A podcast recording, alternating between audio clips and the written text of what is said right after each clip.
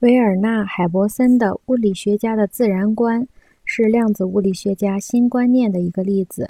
新兴的量子物理学家对形态的总体知觉，使他们认识到，与大多数形态保持一定的距离是有好处的。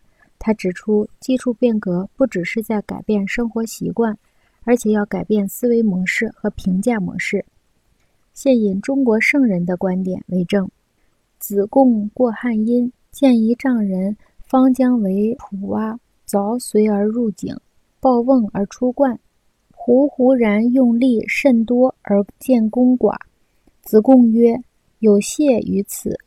一日进百蛙，用力甚寡而见功多。夫子不欲乎？”为仆者仰而视之曰：“奈何？”曰：“凿木为基，厚重前倾。”切水若抽，数如一汤，其名为高。为仆者愤然作色而笑曰：“吾闻之吾师，有器械者必有机事，有机事者必有机心。机心存于胸中，则纯白不备；纯白不备，则神生不定。神生不定者，道之所不载也。吾非不知，修而不为也。”本文出自。庄子《天地篇》。